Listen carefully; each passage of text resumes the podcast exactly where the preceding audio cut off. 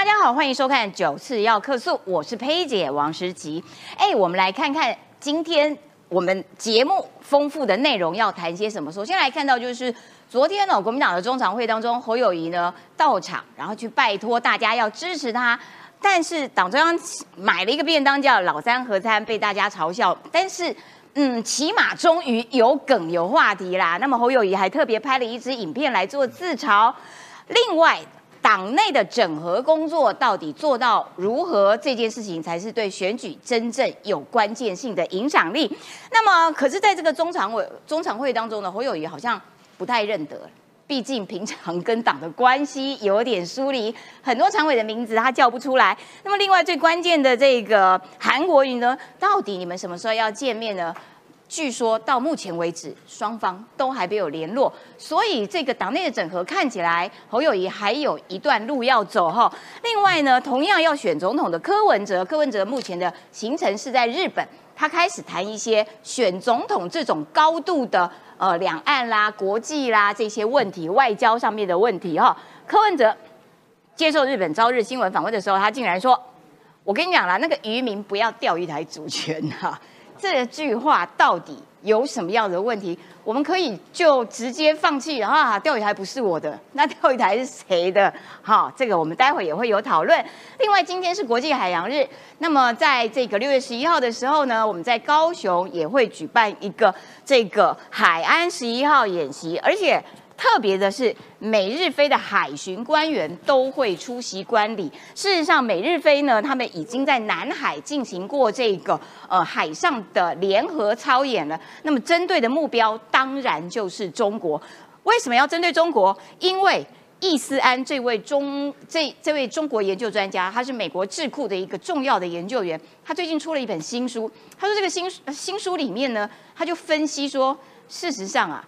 中国的野心不是只有在印太地区而已，它的野心是要争霸全球，当宇宙的大霸主。哇，天哪！这件事情到底中国的计划能不能够实现呢？看起来恐怕困难度很高。所以呢，这个不管是美国啦，不管是这个呃联合了其他民主政界的国家，其实目标都很一致，就是在挡中国、挡俄国。所以不止地面上的战争哦。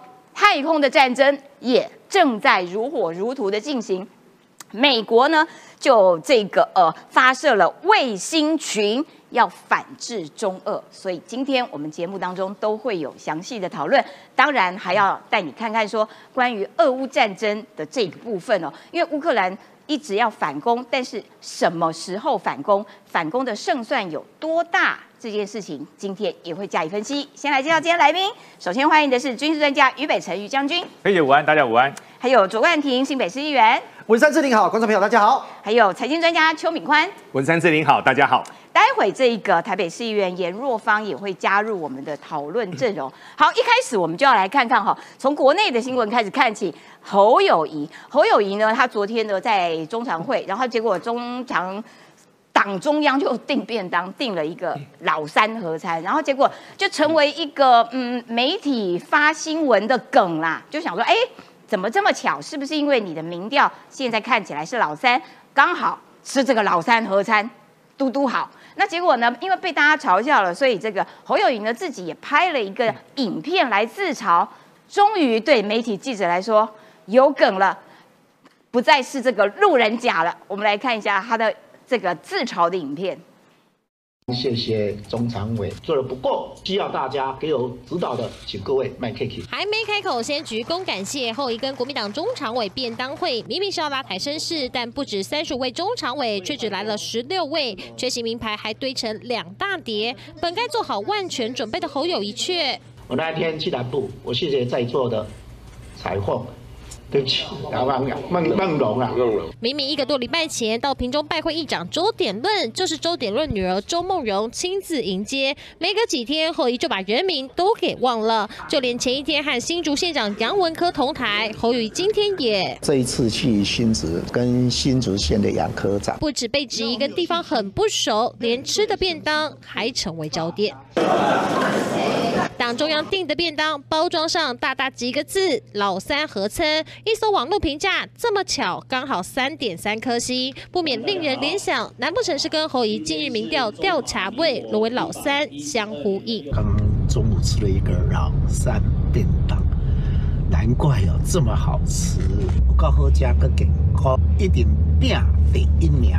尽管侯怡事后拍影片笑笑带过，还说要拼第一，但接连两天被追问是否要为四大公投时岁月静好道歉，侯友谊却顾左右而言他。人讲我的岁月静好，你得爱负重前行。侯友谊自己聪明的话，嗯，应该下个礼拜就自己退掉了最好了，嗯，好好把市长做完了就算了，把这些蓝军当成当成三岁小孩子不。挺韩大将刘家昌说的直接，毕竟侯友谊要当最强母鸡，恐怕还得先争取韩粉谅解，还得让郭台铭气消，否则想撕掉老三标签，恐怕没这么简单。侯友谊拍影片，嗯，讲话的表情十分之丰富，但是对于媒体记者来说，其实终于有新闻了啦。本来他讲话就比较平淡，要发新闻很难找出那个梗，但是 老三合餐算是一个新闻梗啦。这个部分要请敏宽了，因为事实上这呃，请敏宽上来好了。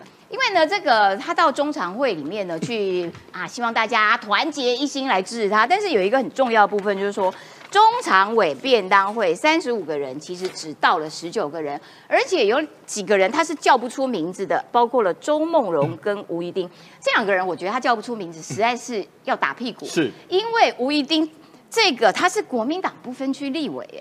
他已经当了三年多，快四年的立委，然后你侯友谊不知道他名字，更何况你侯友谊不是才刚到南部去跟吴一丁的爸爸一起吃了早餐吗？吴一丁也在场，吴一丁也在场，你跟人家吃早餐，然后还不记得人家。周梦荣这个也很夸张，因为周梦荣是周典论的女儿。那侯友谊去周典论家拜访的时候，周典论不是坐在家里是吗？他是叫女儿周梦荣去迎去接待他呢。哎，当面对面接待，然后你都搞不清楚，哎，这位小姐是哪位吗？她是你们国民党中常委，她是周典论的女儿啊！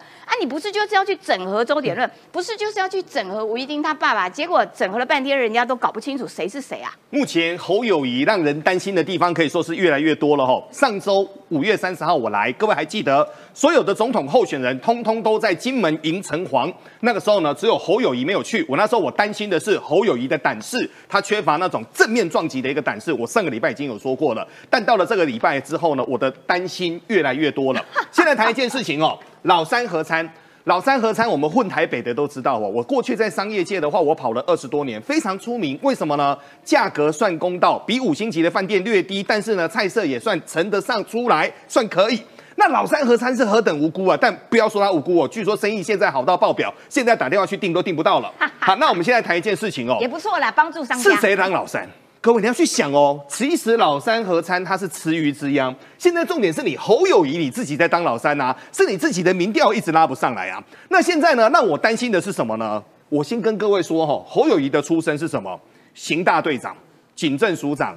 警察学校校长，他几乎把履历全部走完之后，然后他的人生在中年的时候呢，他就到了人生的顶峰，然后从警跳到政治这方面，他是一个神探长。那各位都知道，探长有一个非常重要的要素哦，叫什么呢？叫过目不忘嘛。我今天这个坏人，哇，我看了他之后，啊我就能够放在我的脑海当中。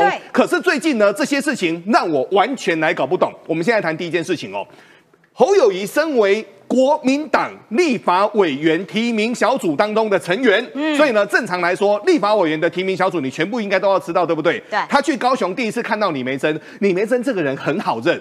又高又美，很瘦，而且很年轻。重点是，他就站在李梅珍旁边。他出来之后，他左盼右盼，他第一句话说：“哎，是谁？是谁？是谁要选立委？选立委的出来。”那个时候就让我吓一跳了。李梅珍就站在你旁边，而且李梅珍身高接近一七七一七，我记得她非常高，因为我我上次看到他，我身高一七五，我看他我都要这样看，各位就知道他有多高了李。梅珍有选过高雄市长啊，对，而且李梅珍选过高雄市长哦。重点是呢，那时候第一次，各位第一次哦。好，你说那一次是所谓的突发状况，到了整个昨天之后呢，让大家给吓了一跳了。为什么吓了一跳呢？第一个，我们先来看哦，中常委的便当会呢，三十五个人，仅十九个人到场，就代表什么呢？上一次立法委员是甲级动员哦，甲级动员的一个便当会，大家出来之后呢，好声势浩大。当然呢，我们的花莲王他还是没有去，当天人整个陈义珍都到了哦。好，因为当天不到要罚两万。昨天的人第一个稀稀落落的，然后呢，我们说你也拜托一下好不好？那个幕僚如果真的记不住，就把那个人名稍微放大一点嘛。昨天呢，他上去谈话呢，本来侯友谊的谈话就比较无聊，那比较无聊，我们也就认了。好，我们现在谈第一件事情哦，我们现在谈吴一丁。吴一丁当天，各位还记得吗？当时在整个侯友谊到高雄去，特别一趟路去拜访王金平，在王金平家的时候，大家啊，这一来大概这会假扎等嘛。做吃早餐的时候呢，吴光训跟吴一丁就坐在侯友谊的正对面。天哪，你到底是有多脸盲啊？他到底多忙？各位先，我先跟各位说，这件事情让我搞不懂的是，他是探长出身哦，应该是要过目不忘的哦。通常警察都会说，哎，这个人的长相我感觉没有错，对，就是警察会有这种面部辨识的这种记忆能力。然后后来昨天呢，到了整个现场那个中常会那个场合，他那个吴怡丁，他就是在那边移移移移，又开始跳针了。好，这是第一个，第二个周梦荣，其实呢，周点论他们家。三个女儿其实都很杰出哦，他们有一个周佳琪还当过恒春镇的一个镇长，这次出来是周梦荣要选，周梦荣要选的，各位还记得吗？当时他们就到整个屏东去，一趟路跑到议长家，到议长家的时候呢，因为周梦荣要选立委，所以呢他特别开门，各位还看我看到刚才那个画面嘛？下车开门，大家敬礼，敬礼完之后，他介绍周梦荣我是谁，侯友谊市长你好，然后引进门，然后到了昨天又讲错，各位这样又讲错，所以现在第一个这个要怎么办啊？但是我要从这个地方延伸一件事情哦，现在是三个人要选大位，今天你误认了人家是立委，这个还小事。如果到时候我问各位一件事情，如果是外交场合。真的上了大位，然后呢，你把人家元首的名字弄错，你把人家的国籍给弄错，这个后面该要怎么办？所以呢，这件事情，第一个，我认为哦，很多人想说这个是小事哦，我认为这个是非常大的事情。但还有一件更大的一件事，是。当整个侯友谊刚才我们看到那个，其实他讲话就轻轻松松的讲就好了，他不要特别很用力，他每次都很像那种背影片，对他每次都很像那种背书的老先生，你知道吗？那种背书的老先生看起来那个画面是不和谐的。但那我现在是说，好，他现在讲那个本东撸夹撸刷水，对不对？对。如果目前这个两层上下一直在跳动的一个民调，再继续维持下去的话，我先跟各位说哦，也在撸夹撸刷水，立委的那些候选人可真的都要领便当啦，这个可真的是大事啊。然后再来呢，我们要跟各位谈一下哦，领便当下台了。现在呢，其实有一些媒体就出来擦脂抹粉嘛，就说：“哎呀，侯友谊哦，过去的一个角色就是路人甲，好多人都认为他没有印象，好多人都认为他没梗。他现在呢，如果真的出来呢，真的有一点点梗之后呢，这个也是好事哦。但我再问各位，如果他从路人甲变成小丑，真的是一个好事吗？我们认为这个后面也要来讨论哦。所以小月有人心性呢，他上个礼拜有谈论到这个叫政治休克。那我们来看哦，现在谁要来救援侯友谊呢？政治休克。呃，侯友谊这。这件事情呢，这件事情还蛮重要的哦。其实这个所谓的竹竹苗兄弟会很重要，为什么很重要呢？这个叫做四十后兄弟会。这个兄弟会是什么呢？地方市农工商各行各业最杰出，而且他们都是四十年次的，一年办四次。三月三号、六月六号、九月九号、十二月十二号，很好记。这四次的兄弟会呢，每一次呢，他们就会轮流做东。这一次呢，就是王杨文科出来，然后呢，出来之后呢，拉了宣明志，又来呼唤所谓的一个郭台铭哦。然后这当中呢，请各位注意哦，之前的王金平不是拒绝了两次吗？现在已经愿意去接受所谓的一个荣誉值了。那目前接受荣誉值呢，这一场大会当中，其实这场大会当中呢，要去抛出更多的一个所谓的未来性、目标性出来。但目前来看呢。这一场到底能不能够把猪猪苗这边？我，插一下话，因为通常哦，荣誉值就是一个挂名的啦。因为本来是邀请说啊，是不是王金平可以来当这个竞选总主委？然后王金平都拒绝了两次嘛。然后说如果是荣誉值啊，反正挂名的话比较 OK 啦。那为什么这个呃王金平呢，当初是一直没有松口说要接他的竞选总主委？风传风传媒的独家就掌握说，其实哦，当天李乾隆不是邀约那个参叙吗？他在那个参叙的时候，侯友谊，其实你才是真正要选的人嘛。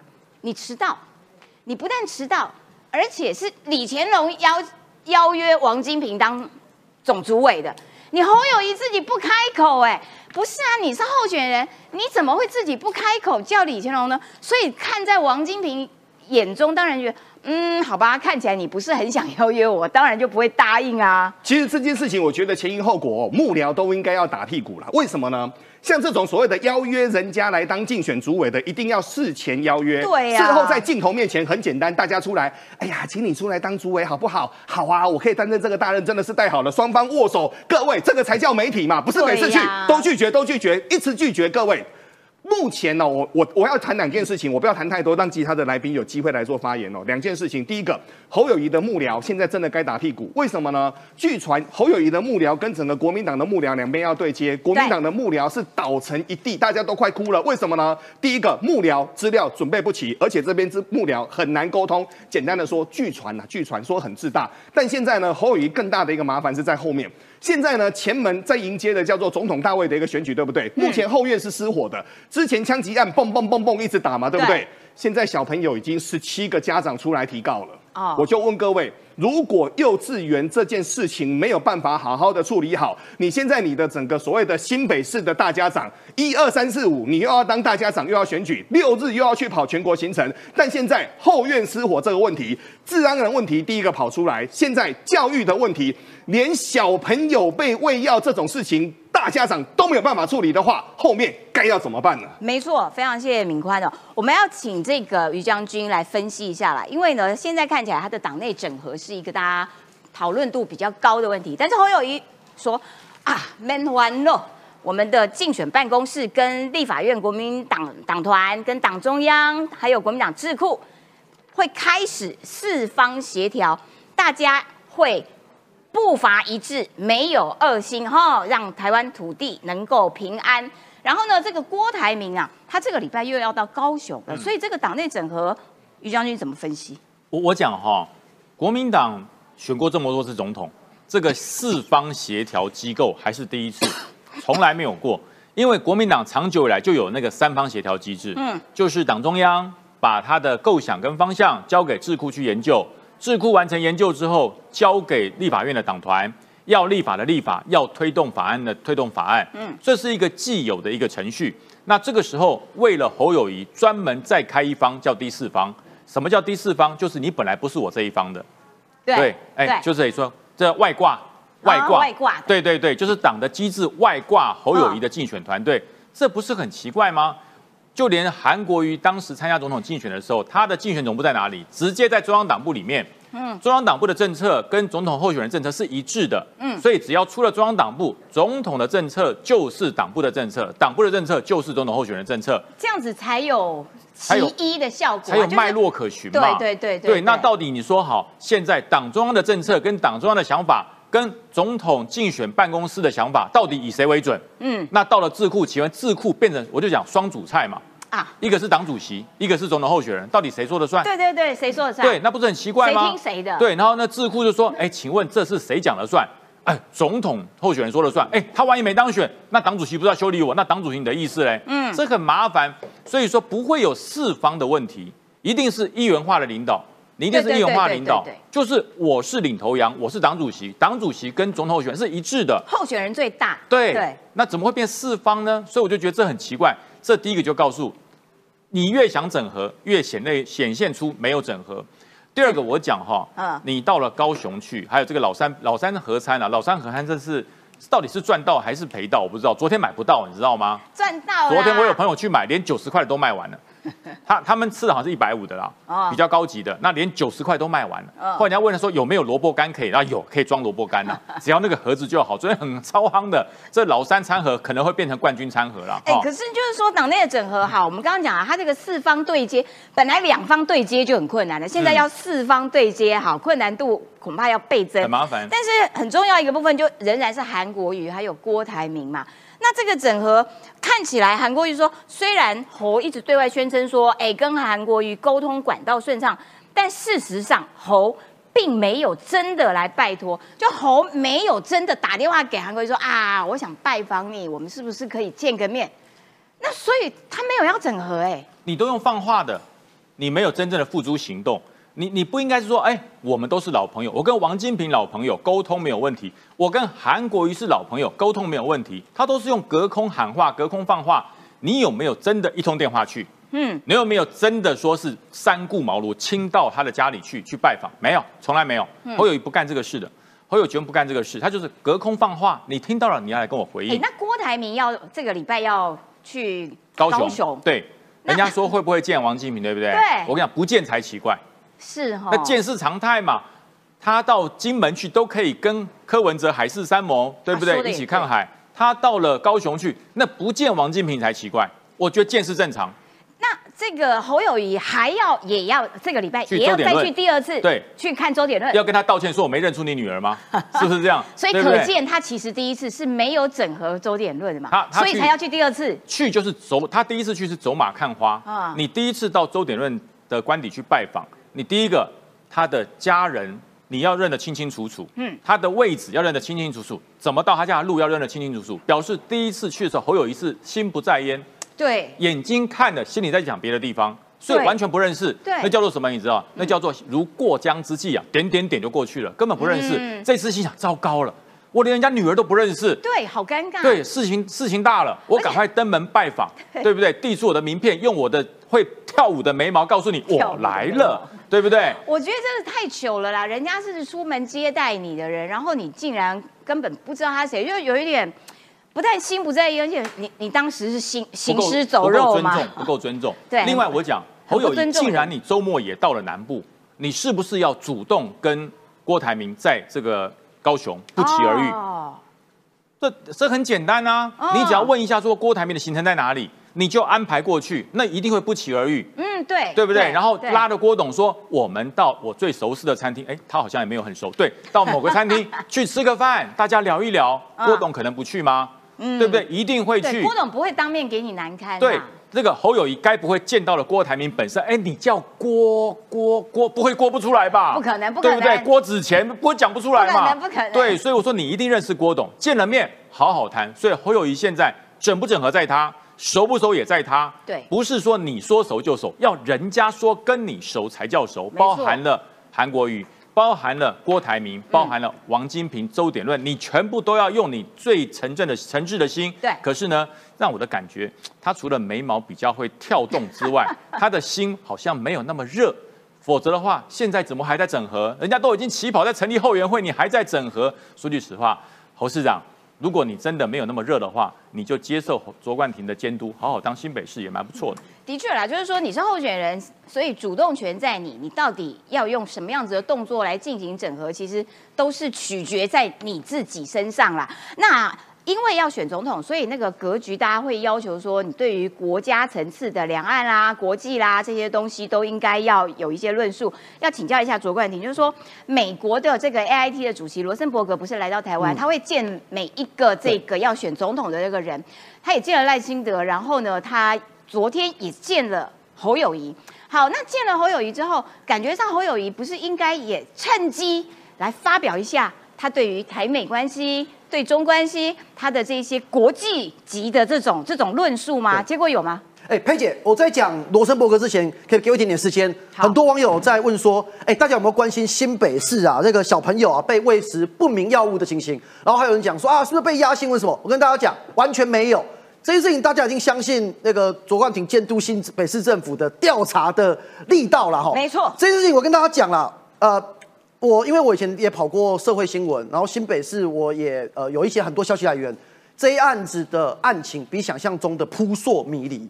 那目前呃，我真的建议大家在这一案子上面，我们要严格监督市政府没有错。就不管是说整个市政府侯友谊到现在没有对这件事情清楚的表态，对，无论是教育局事隔十几二十天之后才有动作，这个部分我们民进党党团下礼拜二正式在大会排专案报告，会一致问到好，问到饱。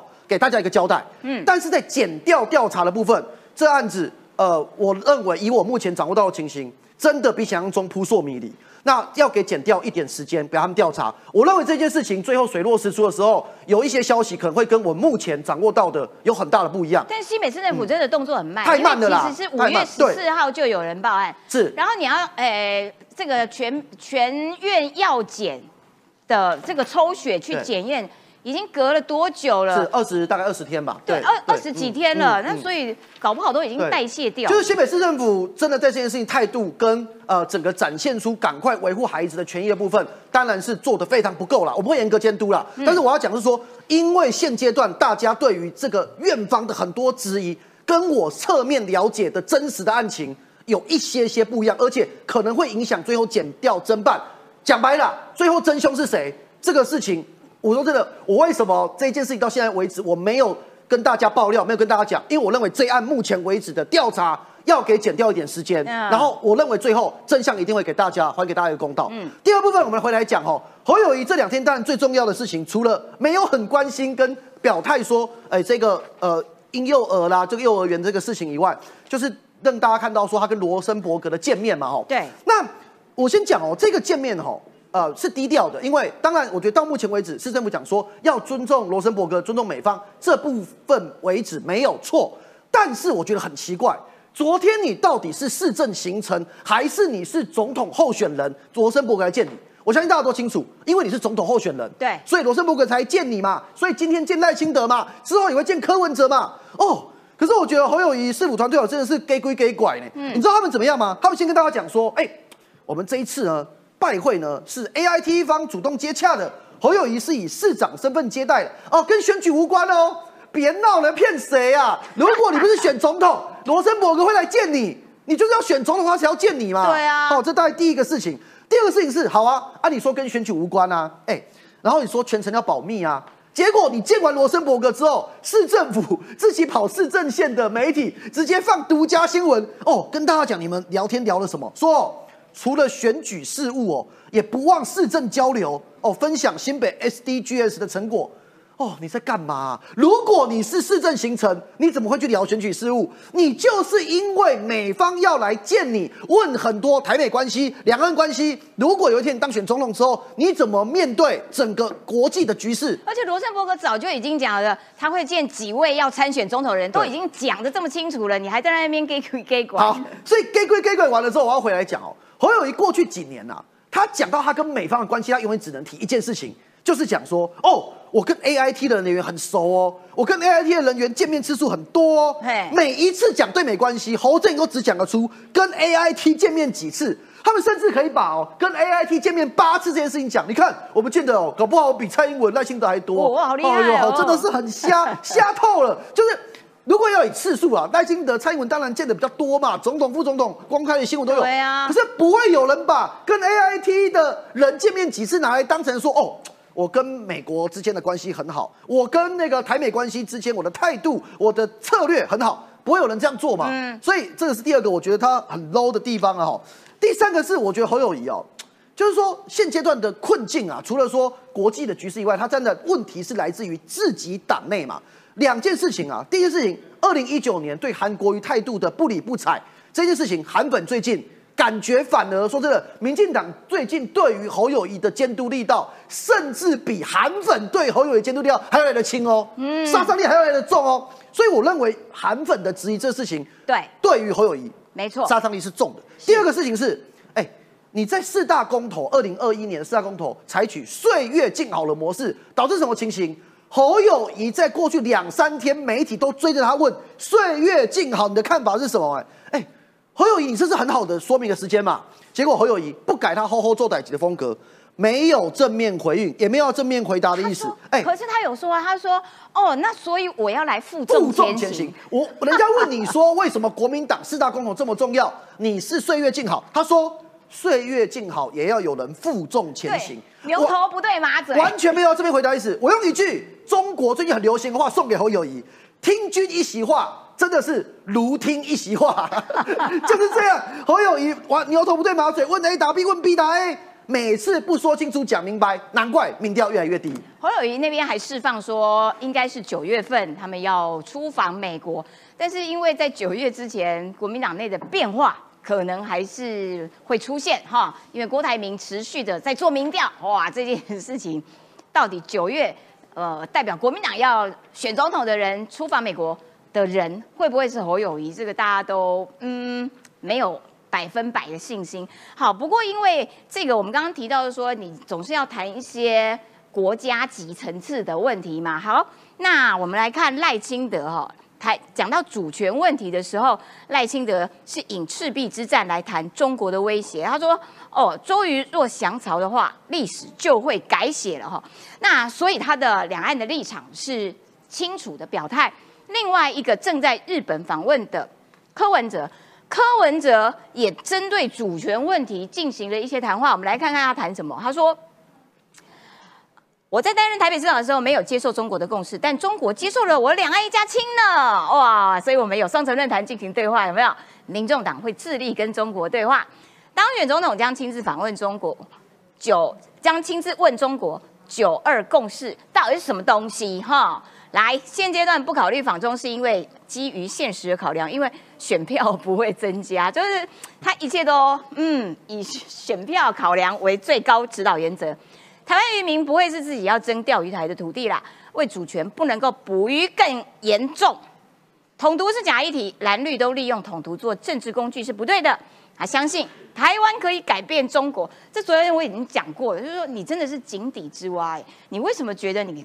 这个可以改变中国，美国也当初也要改变中国。你去问奥巴马，欧洲也试图要改变中国，跟透过跟中国之间的交流。你去问问看，梅克尔，结果谁改变了？到最后被改变的恐怕是美国跟德国。中国还野心越来越大，动作越来越粗残。在这种状况底下，你柯文哲哪位啊？你还要去改变中国？这个部分要请教一下若方了，就是说你怎么样看待？柯文哲的国际观，以及侯友谊迟迟拿不出他的两岸国际的论述。其实我觉得柯文哲他就是刚刚有讲，他说有些他就很明确知道说讲什么话有什么票，讲什么话有声量。他其实从当市长的时候就就是这样，所以他就没有中心思想。对他就是看现在的社会氛围，我觉得我现在抛出什么样的议题，声量到底大不大，然后取决于如果现在声量大、支持度高，我就我就继续做。那如果说这个啊社会开始轰他、骂他的时候，他就说哦没有那个只是参考用，后面就改口。大家记不记得？因为他这个改口，你应该先讲说钓鱼台的问题，它是一个非常严重、一个一个复杂的问题，它不是说。今天我说教材是我的就是我的，对，它是国际的问题，也不是说渔民说我不要现在捕鱼或是什么等等。好，那先讲一下，他今天在日本讲了可能日本比较喜欢听的话。那好，那依照柯文哲逻辑，这个有声量，然后他就有有讨论度嘛，我们就就把它拿出来说啊，因为他出国访问，要不然他就被消失了嘛，他就开始被讨论。那我们先来看，依照他以前可能，譬如说像之前他曾经骂过反年改的人叫什么？叫王八蛋。后来呢，跟反 跟年改反年改的人。最后还说哦对不起，然后包含他很多反反复复的话嘛，对不对？然后包含说什么之前有说如果呃如果为了一个政治事件或或者是治安事件要把那个警察署长局长把他撤下来的话，那这对政治安有问有有好处吗？但后来那个在那个大剧在那个四大运的时候，整个那个呃被年改的人挡住，然后对大家不能进去，他就什么要换掉署长啊，这是什么警政的问题，然后什么。其实你看他就是在什么样的点，如果说他这个对他有声量、有讨论度，对他有选票有支持，他其实就会讲这样子的一个话。那我们现在回过头来看，柯文哲他现在钓鱼台是谁？不是他说了算，再来是为了声量嘛？那我们现在就来猜，当他回来的时候，过了一阵子，他会不会再改变一次说法？有可能，如果当他是。是，如果当他现在是总统候选人，他现在总统候选人，他开始如果说他要下乡，他一定会遇到农会的人，他一定会遇到渔会的人，因为他现在讲渔民啊不一定要去那边捕鱼啊什么的，大家不要啊。那如果当渔民刚才讲说我们也很想去那边捕鱼，他会不会改口再来说，哦，那其实到鱼台这样子的事情，那边是一个很好的渔场，我们是不是应该要争取那边的主权？所以他就是在什么点讲什么话，其实他是为了有一些他的目的，他的声量。那再来，其实你说。我哎，我想插一句，因为而且他其中讲到一句，他说如果当选总统，他会自己问中国“九二共识”的定义。其实“九二共识”的定义，这个柯文哲前几年曾经讲过，“九二共识”是什么啊？就是下跪投降。对啊，他这也讲过。那他在不是他有讲说什么？呃，那个两岸一家亲，中国是接受我的讲法。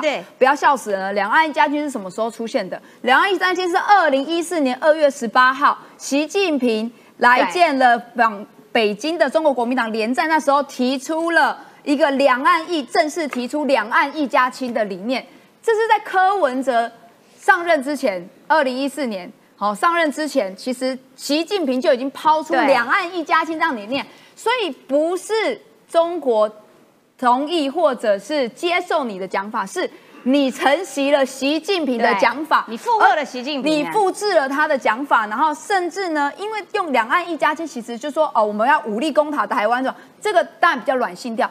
他是用这样子一个两岸一家亲、床头吵、床尾和，我们是大中华，我们都是同样一家人的理念概念，来弱化中国要并吞侵略台湾，就让很多，譬如说有些中间选民就说啊，对啊，好像我们就两岸一家亲啊，哦，然后这应该也还好啊，让民众渐渐的觉得说，用柔性一点的统独舆论去来。呃，影响说台湾人的一个一个一个对于中国的一个想法。那你说统独是不是假议题？如果统独是假议题的话，你就不会一直来讲，甚至你去金门这样讲金门大桥这样好了。对你讲金门大桥，你说啊应该要盖啊，然后什么的。那如果真的发生战争的时候呢？哦，那就台湾只要炸一颗飞弹过去就好了，把把金门大桥炸掉。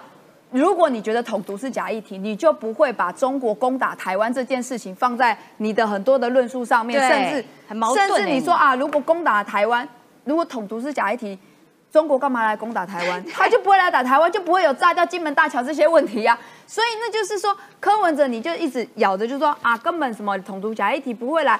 但是你在很多的公开场合，在很多的言论上面，其实你是认真的有在想，就是统独是真正的问题，而不是假议题。你用这样子来包装来讲，就是说我跟蓝绿不一样，他们都用政治的操作。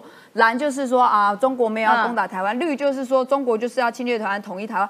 我觉得这个都是假议题，不会是问题。只要选我，我就可以两岸一家亲，我就可以让中国支持我的讲法，甚至我可以去跟中国去对话。好像讲的就是选你之后，中国就不会攻打哎，台湾，他他就不会攻击是老台。他说他是美国跟中国最能接受的这个人。其实这是一个话术啦。中国能不能接受柯文哲？我觉得看起来是可以啊，因为你都一直在跑去附和他的话、啊，他还一直跑去骂葛莱仪，耶，你甚至骂你本来好酷哦说什么，你不要一直讨论我啊，什么你不是重要人物。嗯，你你如果不就不觉得他是重要人物，你干嘛一直讲他呢？嗯我觉得这就是前后矛盾嘛。所以你看钓鱼台问题，你看他回来会不会之后再改一个讲法？那年改的问题，他之后前后也是不一，包含政治，呃，应该说市政上的问题。大巨蛋之前什么五大弊案变五大案，甚至现在大巨蛋，他就说在我任内希望能够让他通过。所以柯文哲他其实是，我觉得对于他的讲法，其实大家就是先保，应该要保持一个一个你看一下，因为他之后还会有不一样的讲法，因为到时候的声量可能不是他要的，这个讲法不是他要的，对于他的选票没有帮助的话，甚至让他掉票的话，他回到台湾可能就会不一样的讲法了。的确啦，就是说在这个以美论这件事情上面，就是说。当柯文就说：“哦，你看，我可以处理好美国，我也可以处理好中国，他们两边都可能都很容易这个接受我啦，等等的。可是其实的确，中国他要操作的就是呃，在台湾内部的以美论。那在这个状况底下，事实上，这个呃，若方手上也有这个资料，国防院也针对这个以美论这个议题，对国内进行了一个民意调查。其实以美论其实是在呃近几年开始呢，就是中国对于台湾的攻击扰台啦这些等等力道加强的时候，国民党以及中共这特意的其实会放出一些这叫认知作战。对就讲的好像说，你看美国根本不会管你啦，美国其实很多的政策都在骗你啦。如果真的发生战争的时候，他真的会来打你吗？一个问号。但是因为这个讲久了呢，然后大家民众对于这个嗯认知作战其实会有一个抗体，所以在今年的三月二十三号到二十九号，其实国防国防院委托国立政治大学做了一个相关的这样的研那个民调，哦，他说呃美国对台会不会？美国有他问两题哦，有一个是美国对台军事会不会将台湾推向战争？这就是国民党在讲的。我们买太多武器会惹怒中国，挑衅挑挑衅衅可能会让中国攻打台湾。哎，这个民调上面来看的是说，显示有百分之六十的人不认同，就是如果美国军援台湾会把台湾推向战争，反而是保护台湾。他另外一个问题是说，如果两岸发生战争的时候，你认为美国会不会出兵帮帮助台湾？其实有百分之以超过一半的人认为是会。那他说还有三成的人认为不会。其实民主社会本来就是这样，像台湾已经这么民主了，但是还会有一趴的人接近就是说啊，一十十成的人一一成的人觉得说，哦，我们还是两岸一家亲啊，我们是中国人啊。其实我觉得最重要一个点是，美国一直释放很多对台湾的善意，包含台湾关系法、台湾政策法这些等等，其实是确保应该说让台湾人慢慢的确信说，其实美国是会帮助台湾，包含拜登超过四次以上的承诺。对，的确就是说。谁在帮助我们？谁在这个威胁我们？说这件事情极为容易分辨呐。那所以，如果操作以美论，其实就是满足了中共的野心而已。好，接下来我们要来看看，你知道六月八号今天哦是这个我老公的生日哈，来祝他生日快乐，谢谢，生日快乐，哎呀，生日快乐。重点是今天是国际海洋日哈，来。小英总统六月十号要视察海安十一号演习，因为我们的海洋部，海洋部呢要在高雄的这个这个海海上来进行这个海安十一号演习，而且特别的是，美日飞的海巡官员都会出席观礼。这个部分要请于将军来帮大家解释。事实上，美日飞联合台湾在南海。其实各自都已经做过一些个别的联合的这一些海上演训，然后除了做保安之外，也针对可能遇到的攻击做各种这个想象的应变。那所以其实那个连线在南海的这一块，我们是跟国际上面的合作了。我要跟大家讲哦，海岸演习是我没记错是二零零一年海岸一号那个演习刚开始定义是怎么样？就是。海上的渔船护渔，然后保护我们的领土主权，还有渔民的安全。所以早期的海岸演习的目标是谁？嗯，向南的菲律宾，向北的日本。哦，你你知道吗？这是这是对以前海岸演习刚开始就是怕在南海跟菲律宾有渔渔业纠纷，所以我们要去护渔。对，向北在这个钓鱼台会有渔民跟日本的纠纷，去护渔。所以早期的海岸演习是为了跟菲律宾跟日本对抗。嗯，那我我所以，我今天看到了哈，哇，美日飞哎，嗯，以前要对抗变朋友了。嗯，所以你看这人生有多奇妙，这人生有多奇妙。现在对准的是中国了。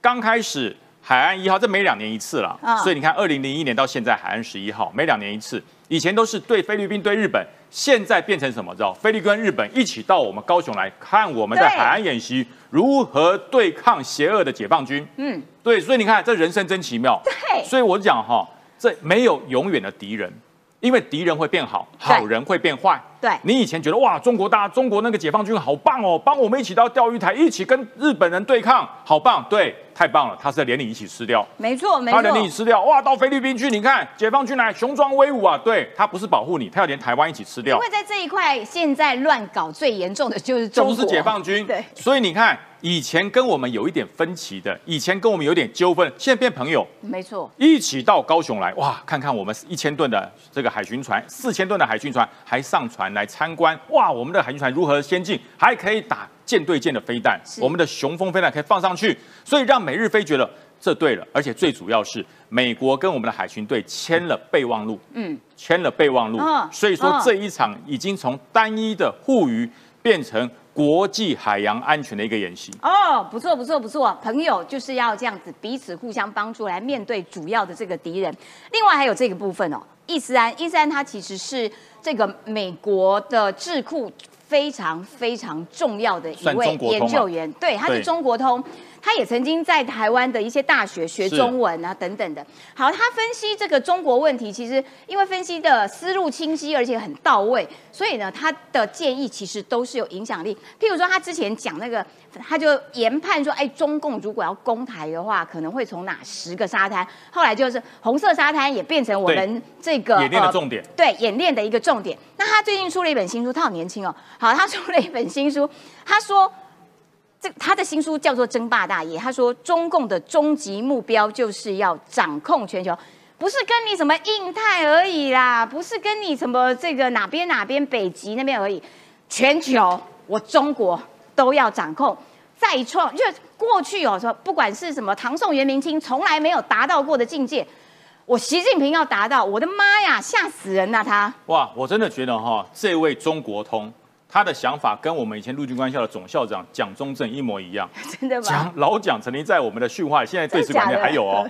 我告诉大家，中国共产党不但要欺负中国人，他要统治全世界。哇靠，一模一样。我跟你讲，学那么像啦？一模一样。我跟你讲，中国共产党中共邪恶本质不是要统治台湾，不是要统一台湾，他要赤化全世界。哎，他韩国瑜的好朋友呢，征服宇宙，征服宇宙，对，还要征服地球，连地心他都要。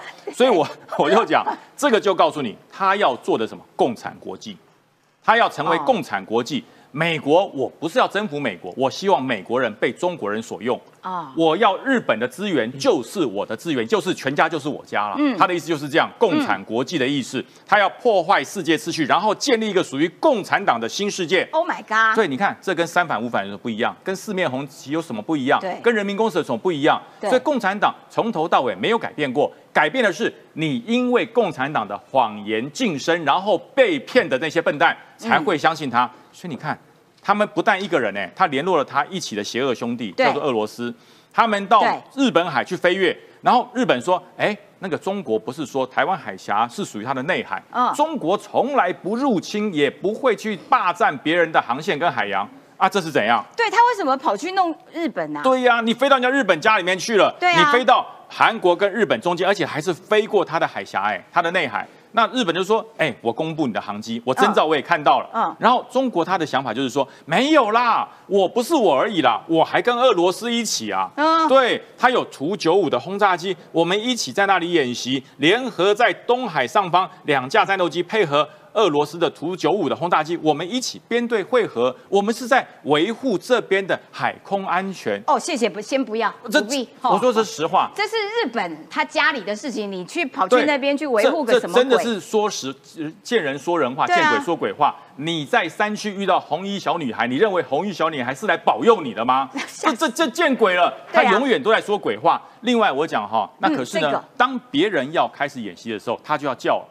对，因为这个演习是不是规模非常大？很大很大。然后，所以俄罗斯就抓狂。因为北极哈，北极的上空是全球有一个北极约定，你不可以随便经过，也不可以随便建制任何的防卫武器。所以每两年北极就会做一个大演习，包含了美国，包含了北欧、北约、北半球的国家，他就做个演习。那这次美国还特地派出了福特号。在挪威参演，它的飞行，它的空中演习，所有的空军在空中完成协定，维护北极上空的安全，不要出问题。其实飞越北极是很危险的事。哎，那可是，在北极圈的国家，俄罗斯也有嘛？所以俄罗斯当然就知道。他说为什么不邀请我？对，为什么不邀请我？因为你就是那个坏人。对，我们就在防你啊。对呀，就是在防你。我们就在防你，邀请你是请鬼拿药方吗？对对对，对不对？所以俄罗斯说太过分了，为什么我是鬼？对，所以我要找中国一起来演习。所以他。他派出可惜核子弹可带核子弹的轰炸机，然后飞过去。人家在演习，他从旁边飞过去，怎么那么讨人厌呢？中国不是每一次我们在我们的台东试射，他也要派个海侦船那边玩一玩，对对，一样的道理。邪恶兄弟虽然讲的语言不同，邪恶的理念是一模一样的。所以你看，他也到带着可携带核弹头的轰炸机就飞过去，他在黑加人家，就是吓唬人。对，可是。这些联合军演说，哎，你是很讨厌哎，嗯，我们在军演就在防你，你还来帮我们假想敌，对不对？更验证了你就是我们要防的人。所以这个状况就是验证了整个北极上空，如果被俄罗斯跟中国的邪恶本质来来控制的话，哎，那个到全球都是最近的距离。对对，所以北极航道是最近的。对，所以说这才要才要捍卫这个航道自由。另外，中国说哈，我告诉你，我们有多厉害。嗯，你们美国福特有什么了不起？我们发明了世界最强的舰用相位阵列雷达，可侦测四千五百公里的弹道飞弹。哎，这很厉害，四千五百公里有多远啊？天哪！你知道我们的铺路爪雷达在乐山，号称全世界侦测最远的雷达，才五千公里，才五千公里。可是它这个是装在军舰上面，装在船上，居然可以四千五百公里。哇！说句实话，突破三关。真的毁坏了所有人的物理现象，你知道吗？嗯。因为为什么乐山雷达可以看得远？不是它雷达好是一段是一个问题了，它有两个问题要克服。第一个，这么好的雷达需要很强的电流才能够供应。啊。那第二个，因为电流强推得动，它还要够高，所以它乐山很高。大家别忘了，对地球是圆的，因为它会被阻挡。对，地球是圆的，我越高，我的散布面才越大。对对对对那可是它在船上才不会被阻挡。对，它在船对我们才可以五千，因为够高啊。对它在船上就可以五千公里，难道它这艘船高达四千公尺以上吗？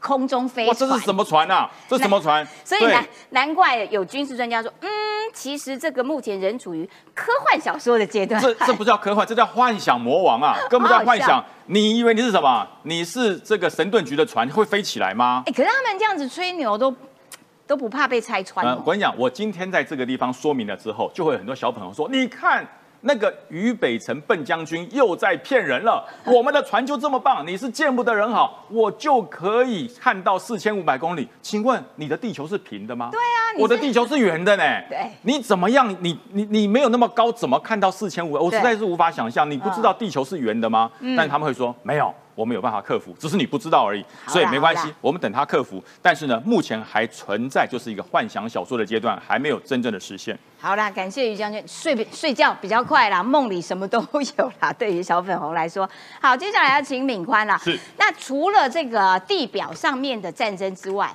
太空也是一个目前正处于大家要抢夺太空战场了。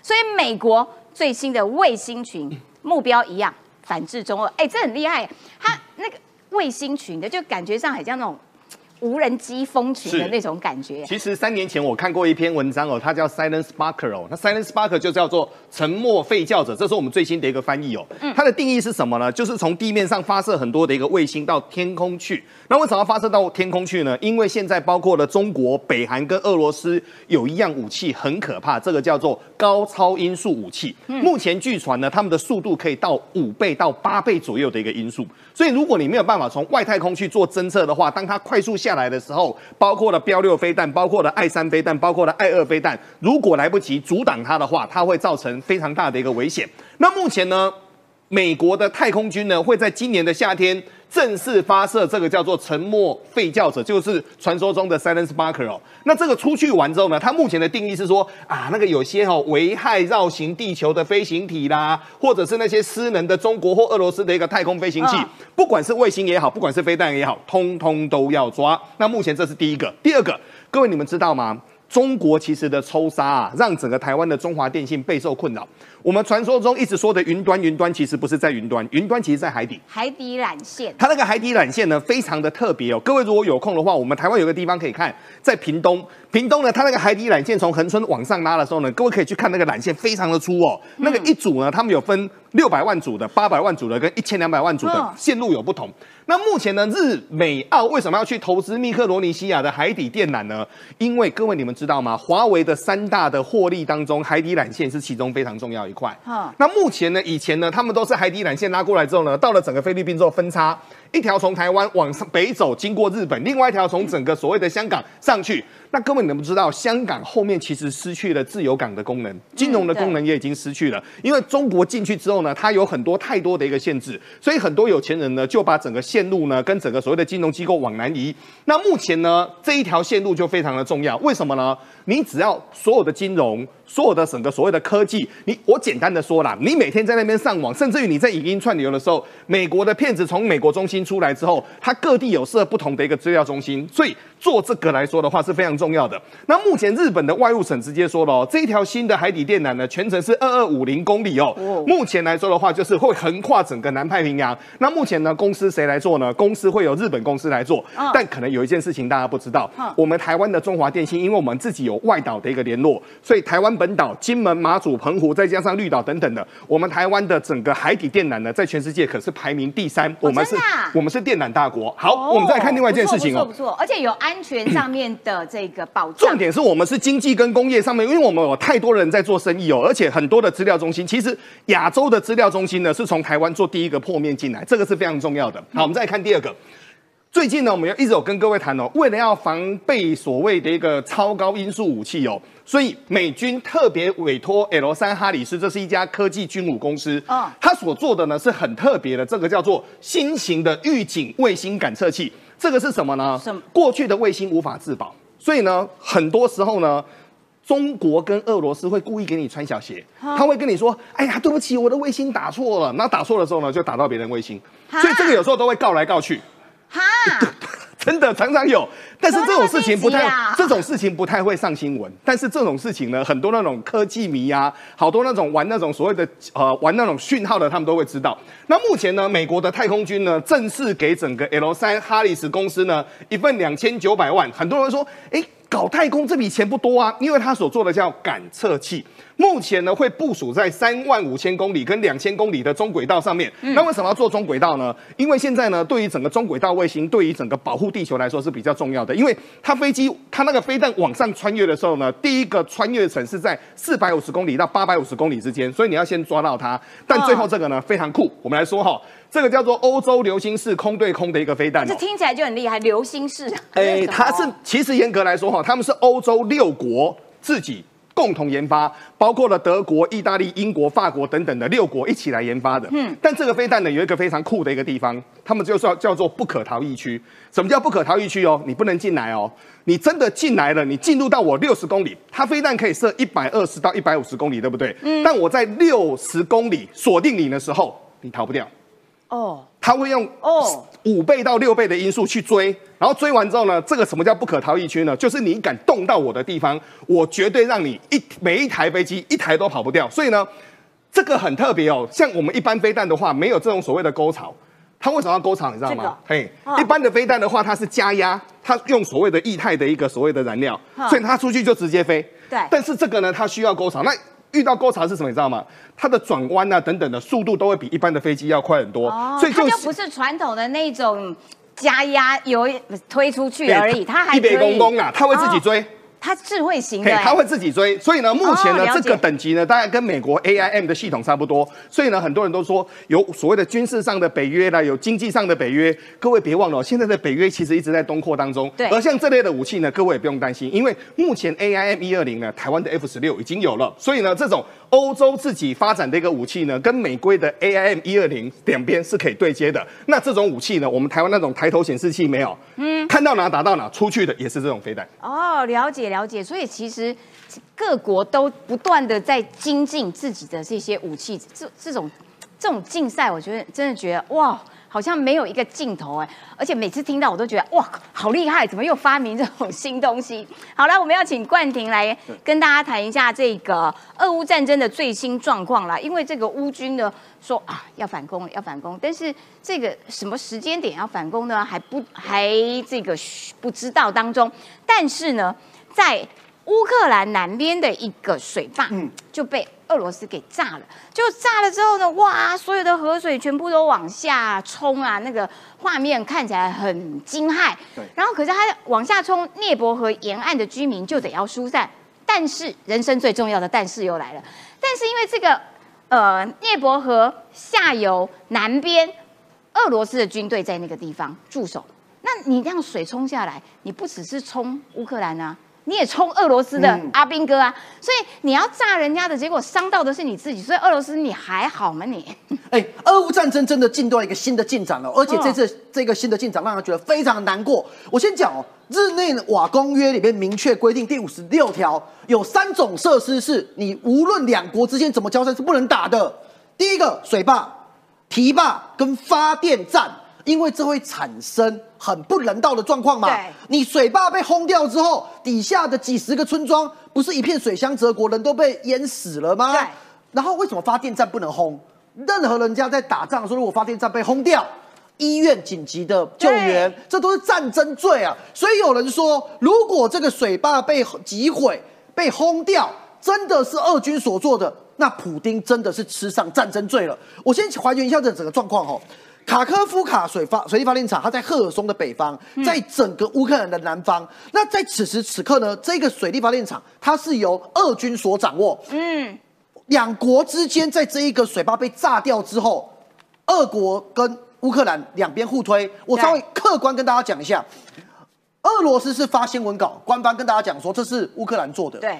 可是乌克兰哦，我认为乌克兰是更坦荡荡。乌克兰讲说要求国际法庭来介入调查。嗯。第二个，乌克兰直接递交到联合国安理会，要求安理会要调查。所以两边的动作上来看，乌克兰比较坦荡荡。对第二个看画面，这个整个水坝，目前所有已知的画面，并没有来自于水坝外面飞弹往里面打的状况，嗯，而是内部爆炸。嗯，哎，那内部爆炸的话，这一个水坝本来是谁控制的？俄罗斯。俄罗斯。所以目前为止，虽然两国互相控诉说是乌克兰说是俄罗斯，俄罗斯说是乌克兰，但我宁肯相信。